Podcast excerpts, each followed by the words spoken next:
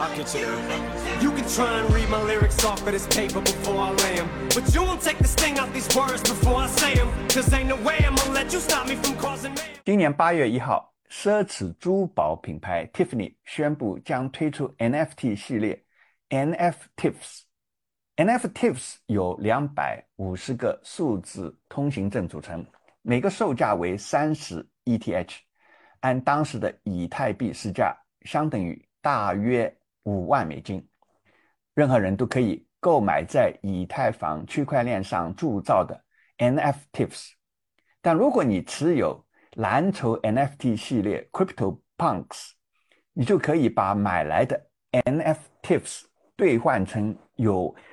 Tiffany 的工匠们手工制作的镶嵌钻石和宝石的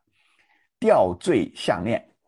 其框架为十八卡拉的玫瑰金或黄金。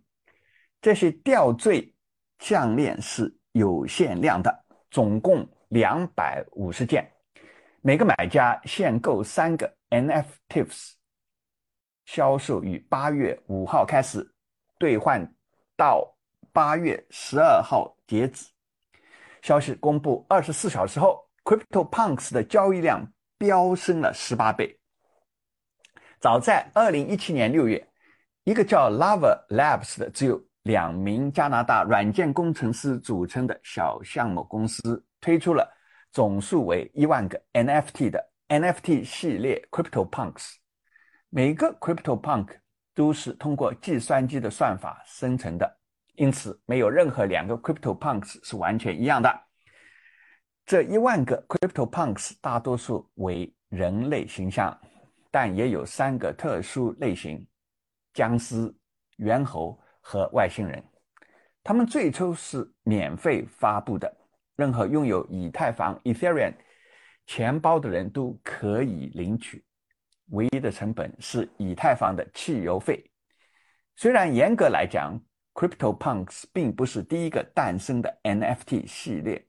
但它通常被业界认为是 NFT 开始流行的始祖。它的推出是2021年 NFT 热潮的开始。这次奢侈珠宝品牌 Tiffany 自己发行的 NFT 系列 NFTs 与老牌 NFT 系列 CryptoPunks 之间的交叉销售，也为仍处于早期发展阶段的 NFT 产业创造了一个新的商业模式。问题：为什么 CryptoPunks 的推出对 NFT 产业起到了引爆作用？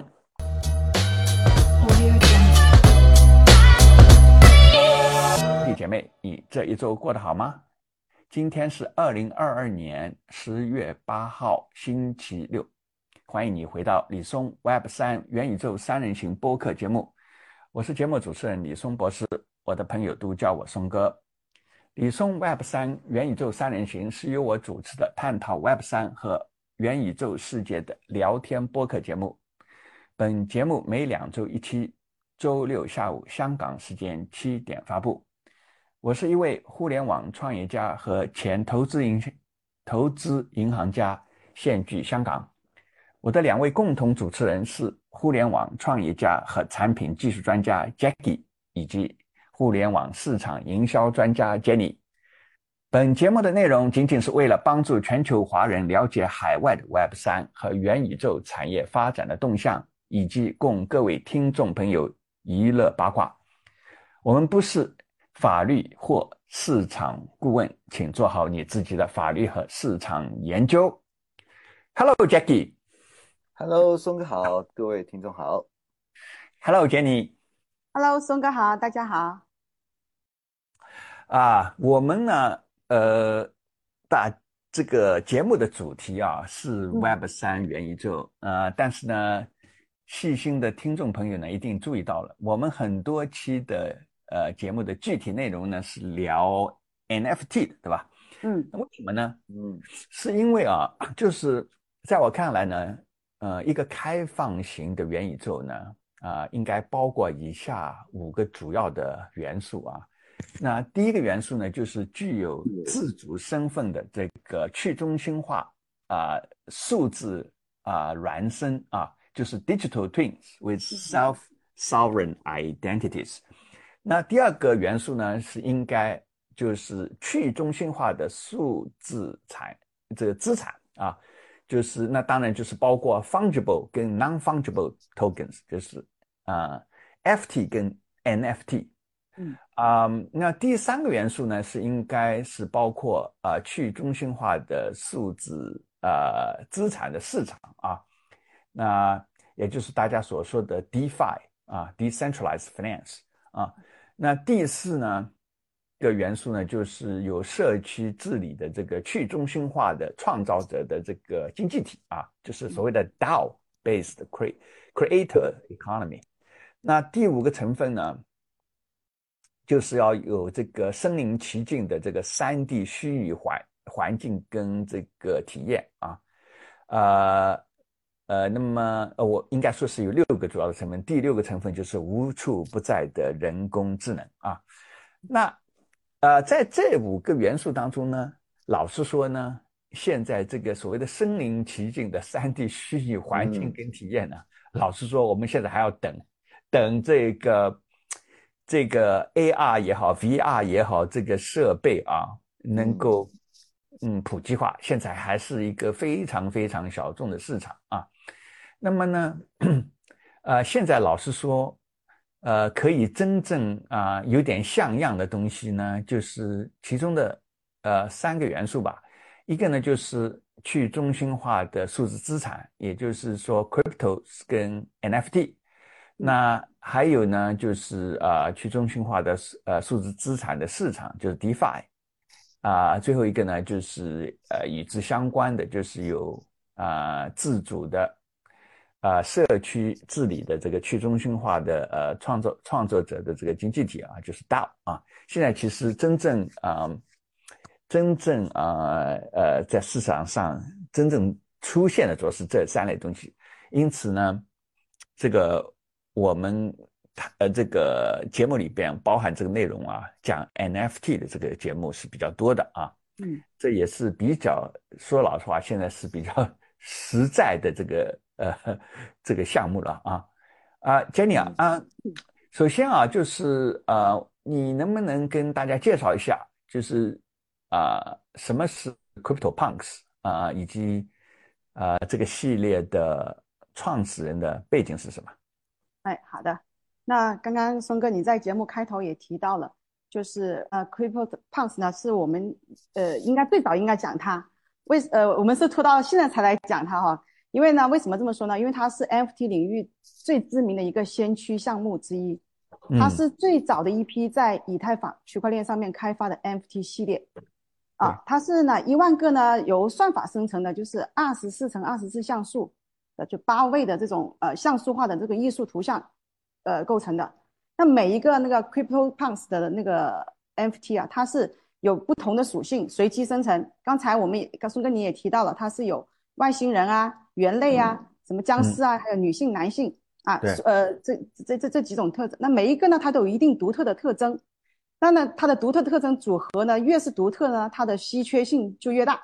就就越稀有啊。也就是它开创了这个套路，对，它就是嗯对对，就我们前面讲的套路，基对吧？本后面前面我们讲过的很多的这个 NFT 项目，都是沿用了他这一套，就生成一万个啊，数量也是这么多，然后呢，那属性也是随其实机是我有听过他两个创始人的这个 podcast 啊，那他的一那个这主持人有问他说：“你这个一万个这个数字是怎么来的？” 他说：“其实是一拍脑袋，也没有什么，因为当时对当时没有人这样做嘛，对吧？所以他是呃他是就是比较早期的时候，所以但是他这个一万个啊，他这样制定了以后，以后的后来的这个 NFT 啊，像什么呃无聊猿啊、Moonbirds 啊，是好像都用了这个他当时随机决定的这个数量的这个标准。嗯嗯，对，包括什么稀缺性这种东西啊，也啊是很聪明。后面也是用他这种方法，就造成了这个价格的一些呃呃很大的不同哈。那嗯。说到这个项目呢，它是由那个 Love Labs，就是我们刚才节目开头提到的两位创始人啊，嗯。他们是二零一七年六月的时候启动的呃这个项目啊，这个工作室啊，他这个这个工作室只有两个人，两位创始人组成的，他们两个是加拿大的一个软件开发人员，是 Matt Hall 和 John 呃 Watkinson 这两个人哈，他们两个是怎么在一起呢？就是这个，尤其这个 John Watkinson，他是一个加拿大的计算机科学家，嗯，他同时也是一个呃，这个叫什么呃艺术家，呃，他是属于科技艺术家。为什么这么说呢？他嗯科技艺术家，他呢就是很喜欢，他们两个在零五年的时候，他们两个就已经创立了这个呃这个 level，呃，最早是有这个想法，就是要开展这个创建这个创意技术项目。嗯那听起来不太搞得懂什么叫创意技术想把艺术对艺哎术爱好跟技术，哎，对，相结合，做个技术化。后来呢，他们当时呢，因为是他们最早也是进入移动互联网的那种呃一批人啊，开发者啊，他们那个时候就是在 iPhone 啊、Android 那个时代的时候呢，智能手机平台是主要是编写游戏和应用程序的。后来呢，他们就开始把注意力转向了区块链，因为他们就想说，哎，有没有可能呢，创造一种呃创意技术，这种产生的这个创意创意品呢，它是拥有一个稀缺性的，数字产品它有稀缺性的，并且呢，这个最好是呃还有一个持久的，就是这个拥有性，就是说这个东西是能够不容易被人家篡改的，就是你有唯一拥有性、有指向性的。于是呢，他们后面呢就就就想了一个方，于是他们又在二零一七年的时候，六月份的时候，哎，就做了一款软件程序。这个软件程序是可以创建数千张这种像素化的图像的，就能够提供。为什么是像素化？他们那个创始人提到说，他是为了方便能够在智能手机应用程序和游戏中去展示那个像素化的图像。那个时候他们灵感呢，因为他们两个都很喜欢朋克风潮嘛，受那个影响很大。他们就呃，对伦敦的，哎，对对的胖对，所以呢，他们就受那个启发，就这个这里面就代表了一种就是啊不墨守成规啊，破打破规矩的这种呃呃这种人的形象嘛，然后他就他们就把这个整套作品就给创作出来了。但是对于他们两两个来说，这一套这个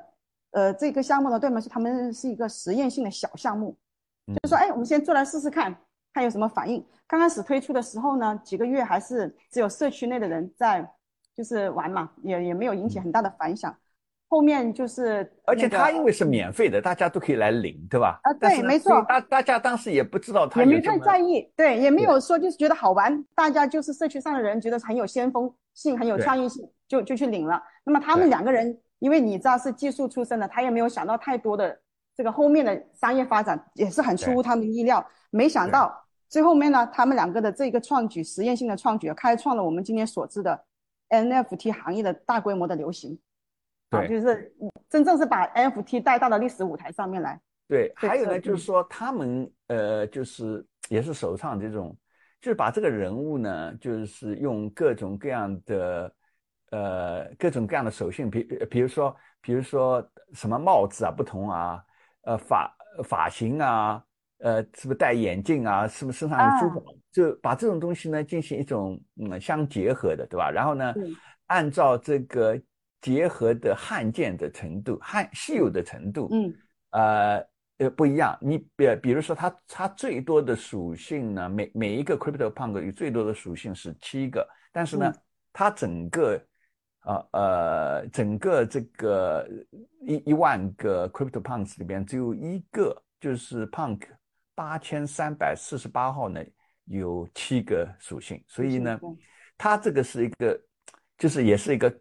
呃 NFT 的这个创建了这样的一个开端，就是 就是不同的 NFT 啊、有不同的稀有度啊，呃，这个也是最后因因为因为不同的稀有度，然后呢，这也导致了就是同一系列系列里边的啊、不同的 NFT 啊、这个后来在二级市场上的交易的那个呃那个价格会非常的不一样，对吧？对对对，呃，哎，Jackie 啊，那个呃，Crypto Punks 啊，嗯，它呃，它包括发行啊，这个呃，这个以及这个在公众跟创始人之间啊，它这个分配嗯是怎怎么样分配的？一开始，对，因为因为它是完全是首创的，所以呢，嗯你最开始发行，他们就说啊这样子吧，免费。为什么免费呢？他们也没觉得这玩意儿就是程序随便生成的嘛，他们也没想到以后会有多大的价会这么值。这么值钱呀？对，所以他们说啊这样子我免费，但是呢，当然你就给给点 gas fee 就可以。那时候 gas fee 好便宜，十一美分，所以只要用户你有这个以太坊的钱包，你就可以去申请了。嗯，所以，然后他们就在想说，哎，那自己还是得留一千个嘛，那说不定将来如果火了呢，所以他们也就随便留了一千个。谁知道自己也成为现在的一个标准了？你看现在任何一个项目团队都会留一部分，这种做法就是他们首创的。首创的，而且呢，Jackie 啊，说老实话，你在二零一七，它真正火起来，其实 NFT 的。年就是去年嘛，二零二一年对吧？大火，那人家在那里也搞了四年了，而且我想可能丢出去了以后也没太在意，就是去 去搞别的东西。一开始一开始他发布的时候，虽然一下子被抢光了，但是呢，他们发现人家的兴趣其实不是太大的，就是抢是被抢过来，但是没什么波动，所以他们。这个 Workingson 他在回忆他在说，他们都有点怀疑说这个东西其实是没什么价值的了，他们自己都已经有这种感觉了。但很快他们就发现说，哎，这个 Punk 怎么在外面已经有人在买卖了，已经卖到几千美元了，所以他们就开始留意说，哎，可能会有会有价值了。然后直到二零二零年的时候呢，其实 MT 是一个爆发式增长，二零二零是开始爆发式增长了。这个时候呢。所有对这种区块链所有权的这种数字图像的需求猛增，Crypto Pan 的那个时候就开始受欢迎了。然后他们在 OpenSea 这个这个二级的 NFT 的二级市场上面的价值狂飙升，那时候的成交额已经数百万美金了。嗯，然后佳士得还有舒服比很多拍顶级的拍卖行就开始拍卖，而而且呢。包括 Gary V 呀，还有 Z 呀，一些顶级网红网红全部都开始来投了。所以在二零二零二二年那个五月份的时候呢，在佳士得纽约佳士得的一场拍卖中呢，他们一共是九个产品搭成一个套餐一起卖，总共是卖了一千六百万美金，这个很厉害了。然后在六月十号，舒夫比拍卖行这这个他们拍卖了一个，就是 Crypto Pan 的七五二三号，这一个呢是拍卖了一千一百八十万美金，嗯，这个是非常非常厉害。他们可能那时候也没想到说后面会有这么大高的价值，所以他们最开始是免费的，这太太搞笑了。你你讲到这个，就是我想呢，他可能啊，就是嗯，呃，其中有个原因。呃，价格一开始就是，嗯，不，就是，呃，这个温温吞水一样的，对吧？没有没有没有特别的起色。可能那个时候也是因为像 OpenSea 这样的专门做 NFT 的这个 marketplace 也没有出来，还没起来，还没对，还没起来。然后呢，所以那个时候要卖这个东西，通常要卖价钱比较高的，都是到那个呃 s o t h b y 啊。到 Christine 啊，这种传统的拍卖大行去，对吧？讲到这个呢，就是我们刚才有有有提到的，就是说理论上来讲，从严格来讲呢，呃，CryptoPunks 其实并不是第一个诞生的 NFT，呃，真正业界被认为是第一个诞生的呢，是那个有个艺术家叫 Kevin McCoy，呃，他在二零一四年的时候呢，就是推出了。呃，应该业界认为是第一个 NFT 叫 Quantum 啊，量子啊。那他是在 s o t h b y 的那个传统的拍卖行上卖的。他卖呢是卖了拍卖是卖了一百四十万美金啊，在当时来讲也是蛮蛮蛮震撼的啊。对。那么，但是呢，这这个这个买家呢，他化名叫 s i l i t o n i 呃 s i l i t o n a 这个这个买买家。这个老兄呢，后来同样也在 s o t h b y 这个这个拍卖行呢，以一千一百八十万美元的价格呢，出售了他收藏的一个 Crypto Punks，这这个这个收藏的 Crypto Punks。所以呢，这老兄是非常的有眼光，就是就是买进跟卖进啊。所以呢，Quantum 是。被认为是第一个诞生的这个呃 NFT 啊，不过呢，就是他当时是一个嘛，啊，那么而且他当时那个时候还没有 Ethereum，所以因为 Ethereum，呃，以太坊这个区块链是在二零一五年才推出来的，所以他当时在有一个区块链叫 Namecoin 上啊，呃，这推出来的，所以呢，所以这个 CryptoPunks 是应该是应该从第一个在啊在以太坊的上面。呃，推出来的这个 NFT，所以呢，呃，所以它是有有比比较，从这个意义上来讲，应该说它是在以太坊上基于以太坊的第一个 NFT 啊。呃，Jenny 啊，那比起其他大多数的 NFT 的系列啊，那么 为什么这个 CryptoPunks 啊后来就在二级市场上就是那那么的火呢？觉得？我觉得哈，有主要是这几个原因啊。首先，我们也刚才也讲到，它这个项目是最早的在以太坊上面发行的这个 NFT 项目之一哈。那等于说呢，而且呢，很重要一点，它是有一个呃开创性的，就是包括我们讲的，就是一万个系列啊，NFT 系列啊，包括他刚我们讲的那个呃七二幺的那个标准啊等等，他们他有很多的开创性的一个行为在里头。它是属于我们所现在所熟知的所有 NFT 项目的开山鼻祖。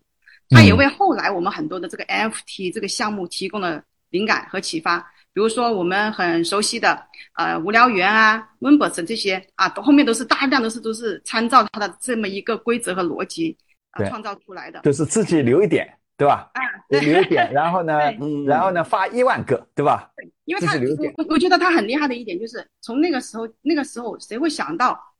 这个在我们以前看来哈，就是就很普通的一张。图片头像，对，它居然具有这么高的价值，那么他也也是因为他做出了这样的一个贡献，所以后面的很多这种前赴后拥的创业家，就是这种呃 Web 三的创业者，发现说，哦，原来头像你也是可以赋予价值的，只要有了区块链哦，你你是可以呃呃创造很多不一样的东西出来的，所以呢，它这个启发性、启示性是很大的，整个行业的启示性是很大的。再一个呢，它是有限供应，一万个。那它不像后面我们所了解到的很多项目，后面还有空投啊，又蒸发呀，又繁殖啊，还有无限量了，是吧？那因为它首先它很早，它又只有一万个，那么它的这个收藏价值也是，呃，非常高的，就大大增加它这个收藏价值了。嗯，你讲你讲到这个啊，就是有限量的一万人，我就想起，因为这个 Lava Labs 呢，这个创始人后来他们在呃二零一七年，因为。他们 CryptoPunks 是二零一七年六月份推出来的，同一年的一一十一月份，也推出了那个，后来也是很著名的叫呃 Crypto Kitties，对吧？那那那个呢，就是啊，它一直可以繁殖的嘛，一直可以繁殖的，所以现在都有两百多万了。他可能后来在想说，嗯。亏了，搞一万张是不是亏了，对吧？然后弄起来。对，哦，尤其是他他们他们因为是第一次创，就是就是实验性的弄一弄，也没有想得太清楚后面的商业路线是怎么样的嘛。对。所以肯定也是像松哥你说的，就是说没想到说哇，原来留一千个，然后呢又没有收交易手续费那些东西。哦，对，等于说这完全这一就靠这一千个当家底了，是吧？这就是真的是亏了。后面可能就想想办法在这方面。他们那个时候呢，呃，也没有什么呃其他的公司可以参照，对吧？嗯，对。呢，就是好处呢，就是他完全靠自己，就是去去 去实验。所以呢，他们也比如说，他们这个 CryptoPunks，老实说都是。当时也没去想到什么社区的概念啊，啥都没有，对吧？这到但是他到最后是自然的，就是口口碑相传的就跑起来的，不像到后面的那些项目啊。后来那个当 NFT 变成慢慢形成一个像产业一样的时候呢，啊，就有什么呃，就有一套推广的一套套路了，不？现在 Twitter 上，对吧？然后在 Twitter 上呢，再把你引到。你在那个 Discord 上再搞一个社区，对吧？然后呢，吸引过去了以后，再给你搞什么白名单啊？就是就是那套东西。后来，而且呢，后来又又衍生了这个产业里边就有涌现了一堆这个所谓的呃 NFT 的，就是 marketing 的那个嗯这个 agencies，对吧？就是做做做推广的这些这些公司啊，把这套系统呢变成一个流程一样来做了。那当时他们做这个呃做 B 组的时候，但是话讲回来，呃，他们虽然说呢是最早的始祖，但是你会发现啊，所有新的行业啊，往往呢最早的开创者呢，不见得从商业上是得益最多的，因为他们比起比如说后面的那个 Bored Apes 啊这种。嗯这种无聊猿啊啊，尤其是像 Moonbirds 那种啊，后来呢，因为价格，嗯。他们一开始都是免费给送给别人的，后面是这个不得了了。那个后来那个铸造那个钱是越来越高，那么呃，我到最后是像像那个 Bored Apes 啊，都是比如说要铸造的时候都是零点零八 ETH 啊，更过分的是 Moonbirds 对吧 Rose 的 Moonbirds，那就是嗯。在好像是今年四月份推出来的时候，反正最热的时候，嗯，啊、NFT 最热的是绝对泡沫最大的时候，推出来的时候，它同样那个一万个 NFT 的那个呃价格的话，它的那个铸造的钱的话，是每一个是达到登峰造极的二点五个 ETH，对吧？嗯，那嗯所以，所以比起他们来讲，这个 Lava Labs 的那两个创始人呢，呃，虽然当然，呃，他留下来这个一千个，还是 留了一千个，幸好啊，因为他那个时候也可以是，他那个时候也可以是留，老实说啊，也可以留五千个，对吧？对，它这嗯完全是随机的。当然，你你如果留的太多呢，就是你在外头的流通量就少，对吧？流通量小的话，你价格也也上不去。那但是你这个一一千个还是两千个，这个东西还是有有相当的呃随机性啊。我举个例子来讲，就是说他们呃，他们其中有一个就是外星人的那 Crypto Punk，就是好三千一百号啊。那在呃那个刚推出来的时候呢，因为那个价价格是也也涨了到八个 ETH 啊。那嗯在当时来讲，大大概是那个是二零一七年七月份的时候，那以当时的价格来讲，相当于大概是呃两千美金左右啊。然后后来同样的这个三千呃一百号这个 Alien Punk 啊、它到二零二一年三月的时候，因为那个时候呢，因为二零二一年相当于是 NFT 是变成一个很热门的一个、嗯一个一个市场。那同样的这个三千一百号这个 Punk 就是卖到了四千两百个 ETH，呃，嗯。就相当于按按照当时的市价来讲，就是七七点五八，这个就是七百五七百五十万美金了嘛。所以，所以呢，呃，我不晓得他们后来是当做是嗯。卖掉了多少啊，但是呢，呃，至少是后来呃在三月份，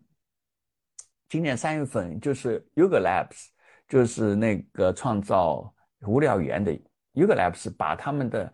把他这个 IP 买过来的时候，把 CryptoPunks 买过来的时候，好像还有好好像是不是还有四千多个还是还是什么？呃啊不四四百四呃四百三十个好像我记得，呃所以呢是不是当中他一千个也许在当中卖掉了六百多个不知道啊，他嗯。他他到当中的这个交易是呃过程是怎么样的，不太 不太了解，但是呢，呃如果是当时他们嗯就是而且取决于他们当初卖掉的是什么价钱卖掉的，对吧？还有是不是有进进出出，买进了以后觉得又亏了又买回来啊？不太不太呃了解啊。还有它还有个嗯原因啊，就是它为什么那么贵啊？因为我们那个时候知道说，刚开始那一圈呃玩这个 NFT 人还是比较小众的嘛。但是呢，后面呢，就是说很多的这些呃越来越多的人去关注并且购买，包括引起一个风潮啊，变成一个呃很相对主流的一个投资项目了，也是因为有了这个、我们知道名人和明星，也是大大的给他助推了一把。刚才孙哥你讲到那个 Kevin Rose 啊，他他是曾经是发过 Twitter，他他讲过这么一句话，他说啊、呃他认为呢，那 Crypto Punk 呢将会超越标普五百的表现，并且他为自己的言行负责，就未来哦十年啊，一定会超过标普五百的表表现，他是这么算，而且是这么讲的。包括我们讲的那个 Boy A，就是那无聊猿的两个创始人，他们在采访的时候，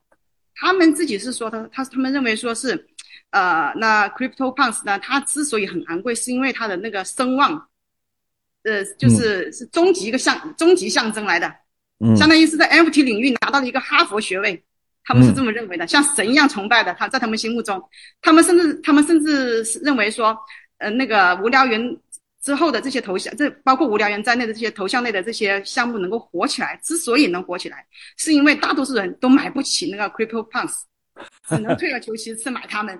对所以说他们说要感谢他，是因为这因为这些名人啊，包括我们知道很多明星啊，还把他们的买过来的头像当做社交呃媒体上的在在个人 Twitter 上换成他对有换了他代代表他头像，对嗯。所以说一下子的这个，你知道这个呃明星和名人这个效应是很大的，能发出这么呃有力量的话，那你说它的价格能不高吗？所以它嗯。一直，你发现它它你看啊，它我们前面讲的很多项目都是，当然它也有过价格高起高落，但是它一直是保持的很高的水准，等于说是像是世界名画一样被被收藏起来了。所以它这个里面就是说，包括这些业内的人，包括大众普众的明星啊，对它的这个价值肯定是给它加分非常多的。杰尼啊，你如果这样讲，我在想啊，我们在这个搞互联网这行的啊，这这这高科技的这行，嗯就是说，还是要学到一个教训，就是要去跟踪新出来的东西，不管那玩意儿有多怪异，或者是很，而而且是，而且你可能第一个感觉是很，嗯，就是很离奇，或者是很荒谬，对吧？对对对事实上呢，有可能是越荒谬的东西啊。如果你仔细进去，因为所有人如果都觉得荒谬啊，你可能呢，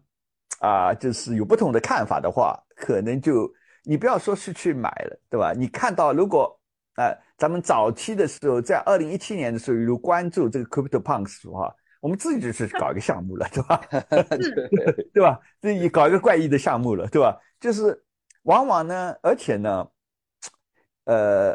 我觉得啊，好多这种就是新的东西啊，往往是从硅谷跑出来的。这硅谷这帮家伙呢，确实因为怪人太多，是吧？因为嗯美国那种社会呢，因为他这种教育什么东西也是很放任自由的，不像像东方这种呃社会教育，大家都是一个模式，对吧？那一个模式呢，好处呢就是说，啊、平均每个人的受到教育呢都是都是可以的，对吧？那像嗯美国那种呃社会呢，它这种教育呢，它像一个就是分布分布的比较比较开，对吧？你你你好多东西，因为你放任自流，你自己去选择去去学呃学习什么东西，那么呢啊、你不喜欢你就从学校里边就就自己去退学，呃，坏处呢就是说呃可能会有一帮人到最后就是啥也没学到，对吧？但是呢，在这种体制下呢，它有个好处就是说，它容易会产生这种怪人，对吧？嗯，因为你你你你的想法就跟别人不一样，所以呢，这些怪人呢，往往会想出来这种异想天开的东西，对吧？呃，这异异想天开的东西，就像我们我们上呃上几期呃有聊的一个项目叫 Loot 的，对吧？这种这种这种怪的这种念头呢，我觉得在东方这种社会里边是很难出现，所以呢，嗯。我觉得我们可能要学到的一个教训，就是要要密切注意啊，这种硅谷跑出来的新的玩意儿，这种玩意儿呢，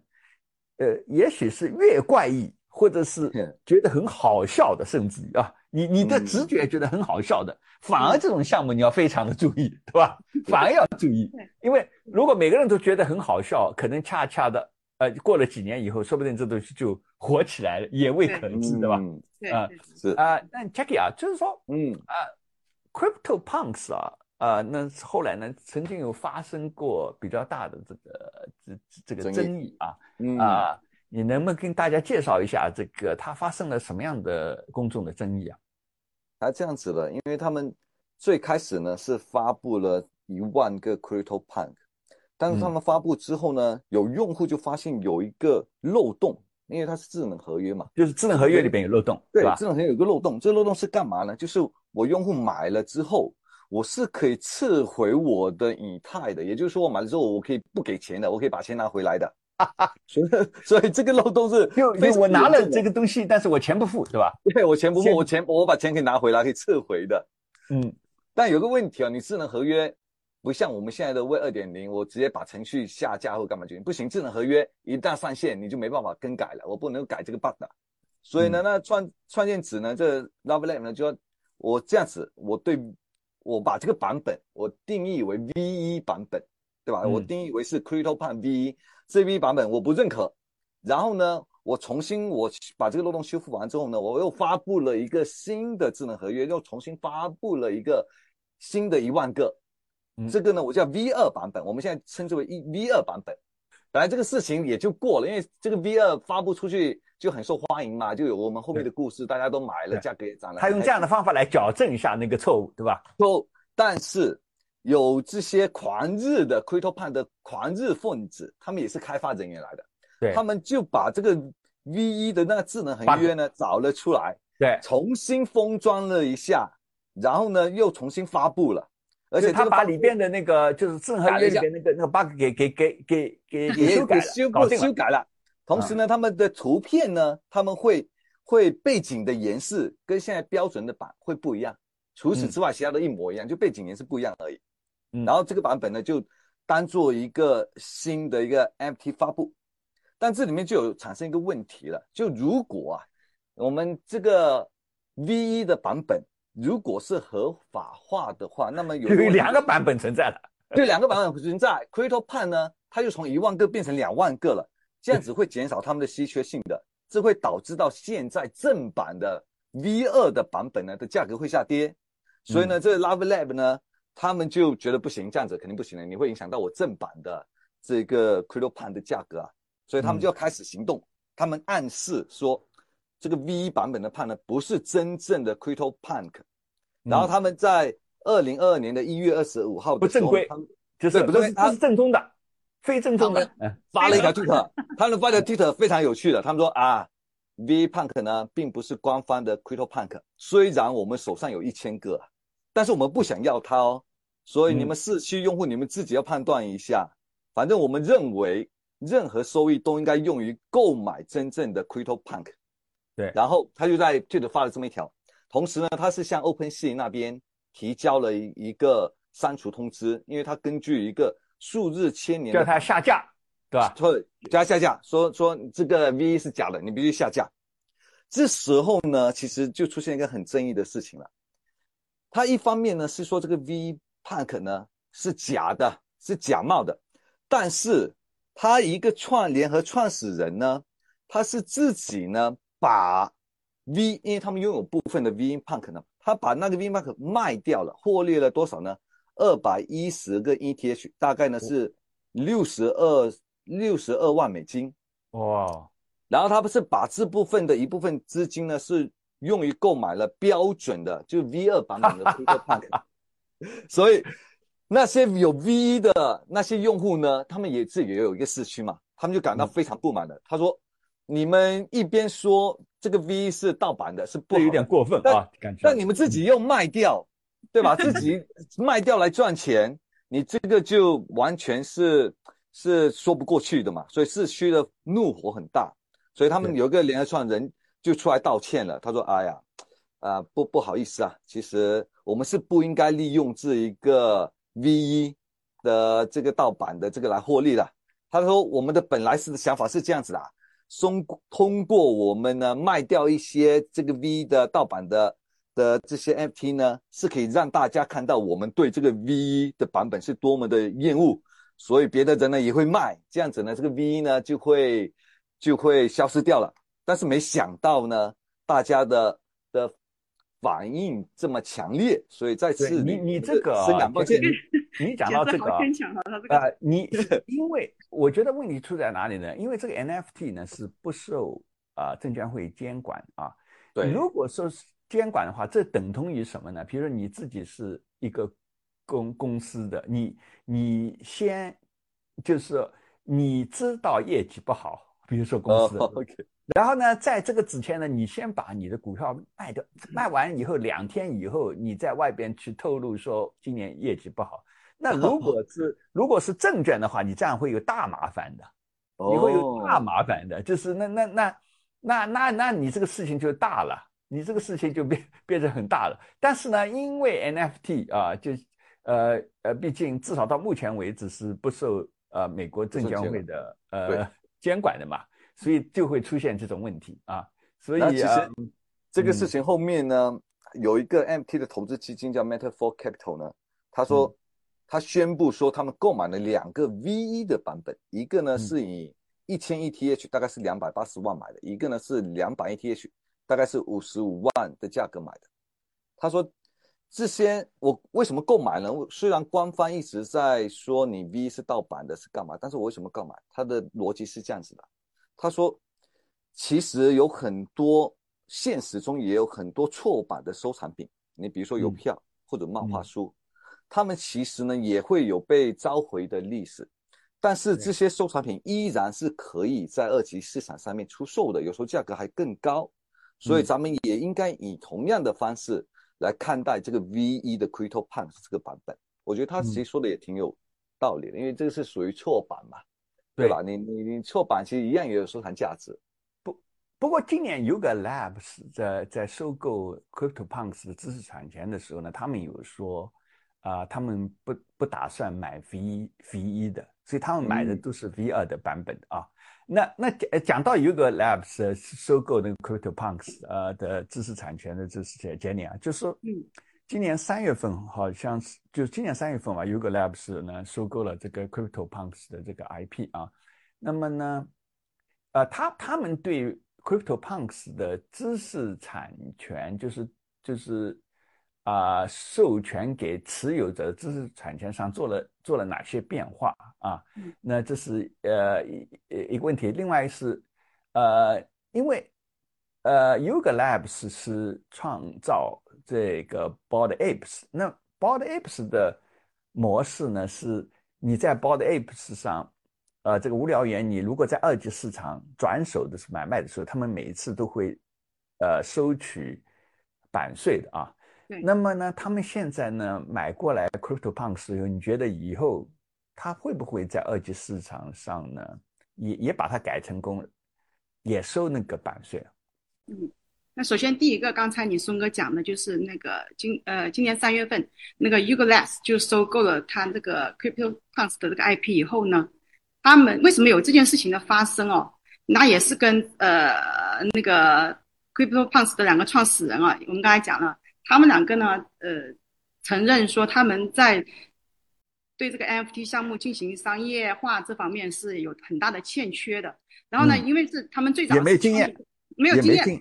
啊，所以呢，就是后面的我们看到是无聊猿他们啊，就是有什么商业图呃什么把呃就是整个 IP 的授权啊，整个商业路线的规划什么，就是商业变现的那个套路是非常非常的。就是比较成熟的哈，比较丰富的。那么他们之前做这个 Crypto Punks 的时候是没有这么考虑这么多的，这就导致说社区的很多人呐，他们后面看到无聊猿，他们呃很多买了无聊猿的人，后面就是有很多的这个商业变现的渠道的时候，呃，那那就是说，哎，我们也想用我们这手持的这个 Punks 去做一些商业用途，但是呢，他们发现了。刚开始他们拿到的时候，并没有这方面的，就是关于这个商业用途到底是，就是商业授权、IP 授权是怎么个使用，知识产权怎么个搞法的，没有一个很很很明确的说法。一直到一九年的时候，就是他这个创始人呢，就是呃，John Watkinson 呢，他就在 Discord 上面呢，就提到了一个关于这个 Punks 的这个许可 NFT 的这个许可证啊的问题。他是有提到说呢，就是呃，可以仅仅是授予 Punks 的所有者去复制。啊，显示、传输和分发他们所拥有的 p a s 头像的权利，也就是你个人可以使用，啊，你可以可以对，啊对，但是呢，个个人做非商业非商业用途，仅用于你的非商业用途，啊，但但但是呢，他也有讲的比较模糊，就是说您可以将你自己的商品商业化，但是每年呢，你最多的获利空间是不能超过十万美金的，对，就是而且也不允许你做的两件事情，就是你不能修改我这个 p a s 的这个头像，也不能去做呃。变成第三方的一个产品去出售，反正就是说，说白了就是商业化这块，它是其实是没有把把这个 IP 啊什么。也也就是说，按照你这样讲法，就是也是，也就是说，当时他推出来的时候，本来也对他没有太多的期望的，所以根本也没想清楚 IP 的问题，对吧？对，也没有这可能到二零一九年的时候，看看，哎，好像有点戏哦。那这个时候他就在想说，嗯，就等于说临临时抱佛脚，加了一些对 IP 的这个要求，对吧？对对对对对，所以呢，所以这个，但是这个问题就是说，你知道我我买了，我花那么大的价钱买了 pass，那我又你看隔壁无聊猿，他那个呃他的那个商业授权是很充分的，那我买了你的 pass 那么高价，那我这也不能用，那也不能用，那我买了买了这张头像，难道就真的是变成一个图片了？除了就是二手交易以外，就没有太多的其他的这个变现渠道和商业价值了。所以社区的争议非常非常的大。那么后面呢？后面呢？就是他们想到说，啊，两个创始人觉得说，那实在是这方面我们是没有没有太大的这个可以发挥的余地，还是把专业的事情交给专业的人做吧。于是呢，就跟那 Uga Labs 就达成协议，就说把这个 IP 就卖，就是给他们卖给他们收，他们收购过去了。对啊，那那个 Uga Labs 他们好像买进了四百四百多个，这个四百多个应该是在他们手里边，攥在他们手里边。对对。然后呢，Ugalas 呢，他买过去了以后的话呢，哎，他就做了一件事情，就是说，哎，好，我们是我们的这方面我们是非常厉害的，他就是立刻呢就授予那 CryptoPunks 的持有人呢和呃 Boy A 是一所的持有人相同的权利，什么意思呢？就是说你是能够通过跟 Boy 类似的这种结构，将你的 FT 呢 IP 呢商业化的，就是说，呃，他等于说，也就是当初 Yuga Labs 的。呃，首创的这个呃，Board Apes 这个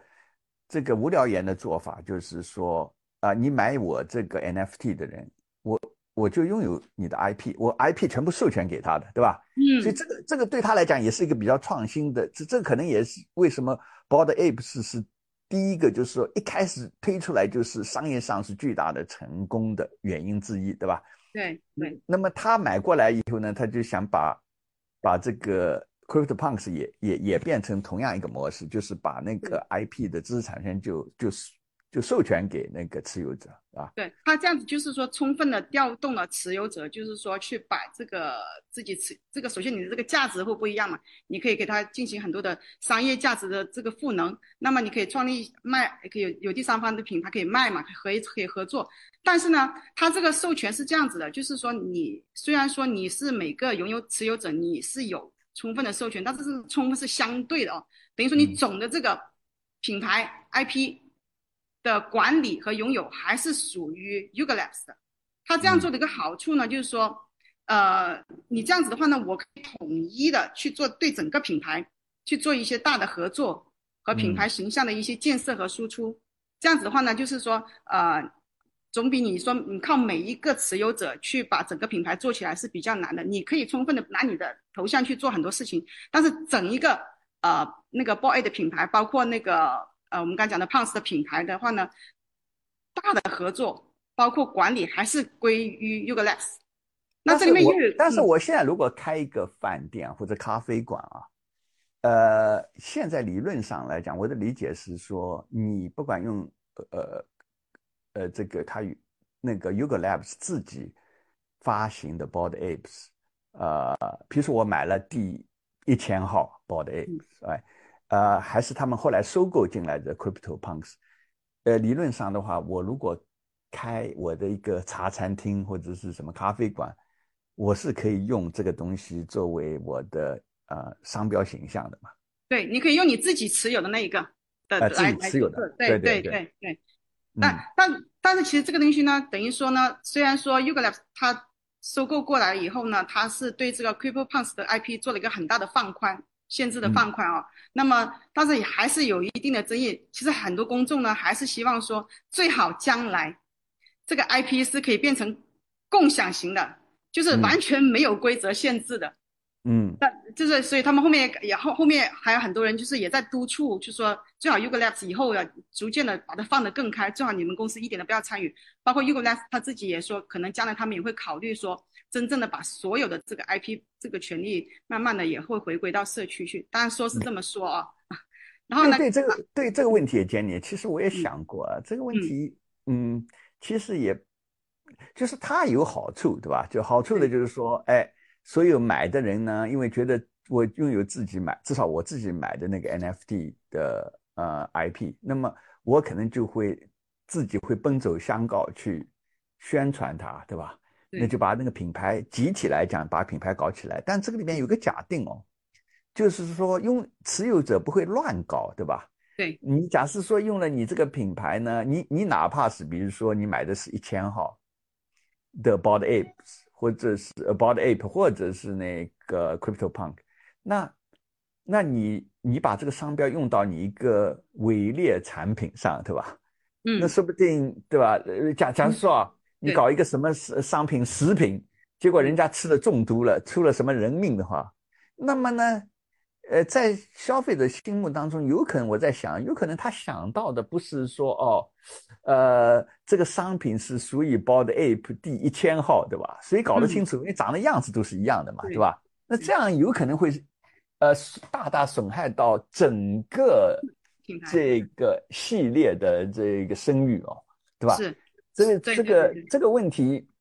可能呃，将来这个问题还真的要解决。其实我们关于这个 IP 的问题啊，NFT 的问题，我们可能将来应该专门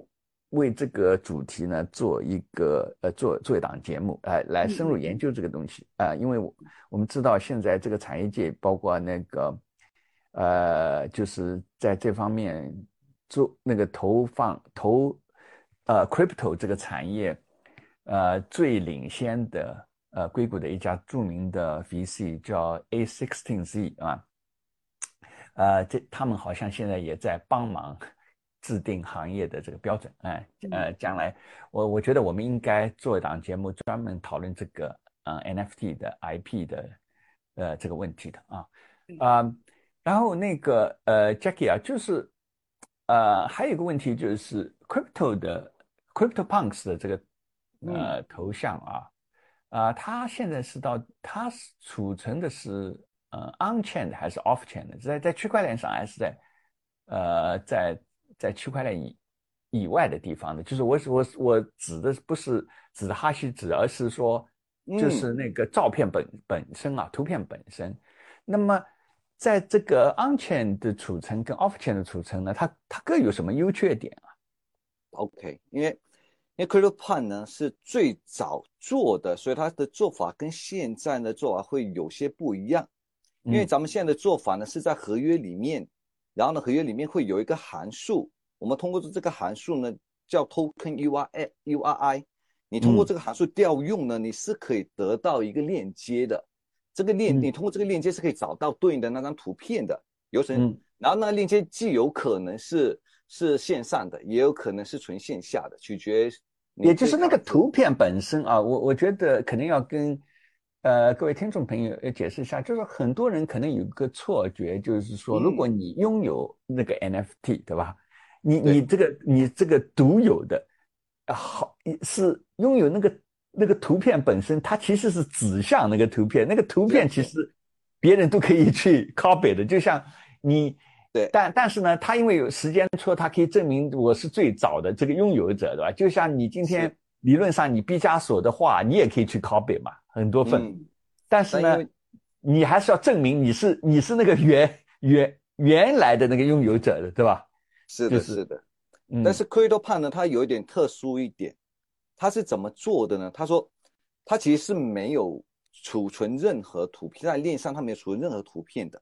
它的嗯做法是在他的官网上面，他把一万个头像，然后生成一张图片。你嗯你可以想象，就是一张大图，里面有嗯一一万个小的图像。就是组成的，就是由万张组成的，嗯，对然后这一万张这个图片呢，它通过一个哈希算法生成一个嗯哈希值。嗯，反正大家可以理解，就是这个哈希值，你通过这个哈希值可以确认说这张图片，只有这张图片才能生成那个唯一的哈希值的。嗯然后他把这个哈希值呢，就放到智能合约里面去。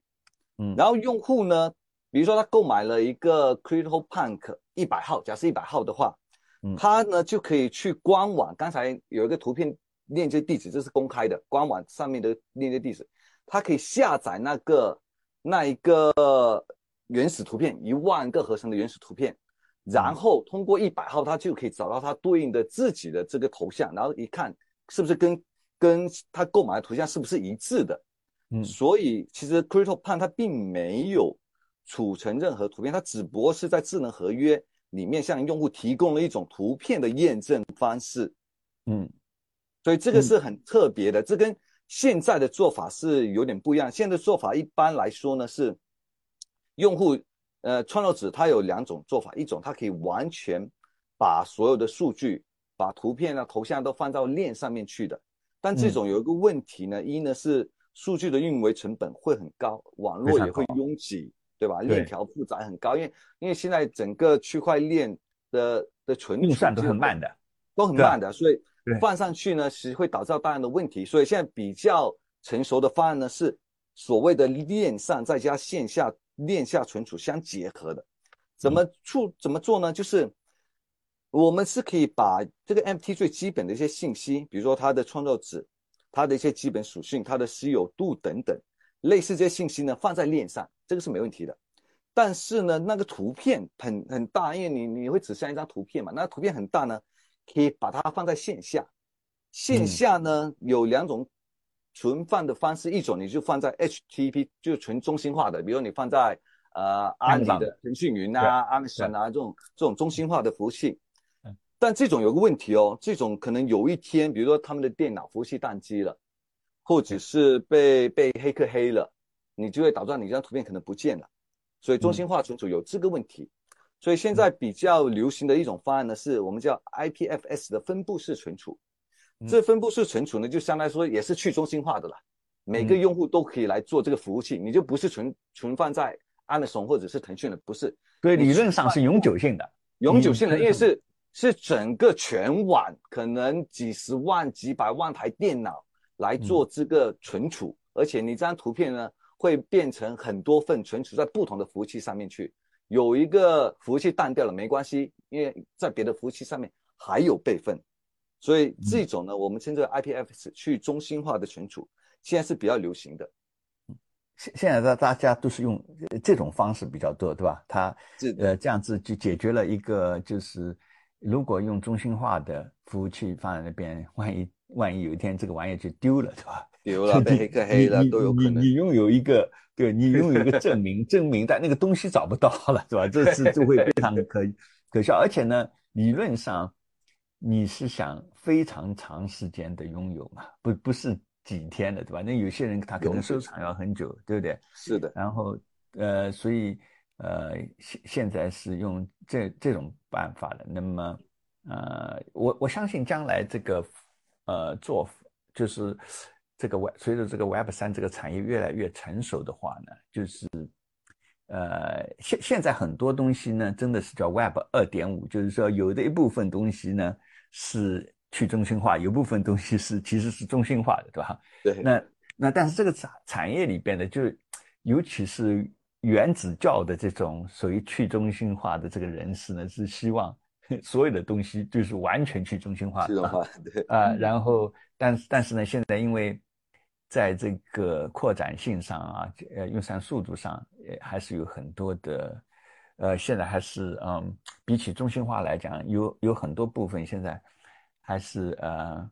至少在做商业的这个运营上面的话，现在还是一个杂交型的这种这种模式的啊。啊，好，呃，各位听众兄弟姐妹，今天的李松 Web 三元宇宙三人行的节目到此结束。如果你喜欢我们的节目，请按下免费订阅的按钮，并请分享给你的朋友们，还有给我们一个五个星的赞。李松 Web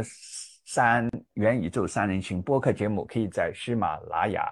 腾讯 QQ 音乐、Apple Podcasts、Spotify Podcasts 以及 Google Podcasts 上收听。我是节目主持人李松博士，祝你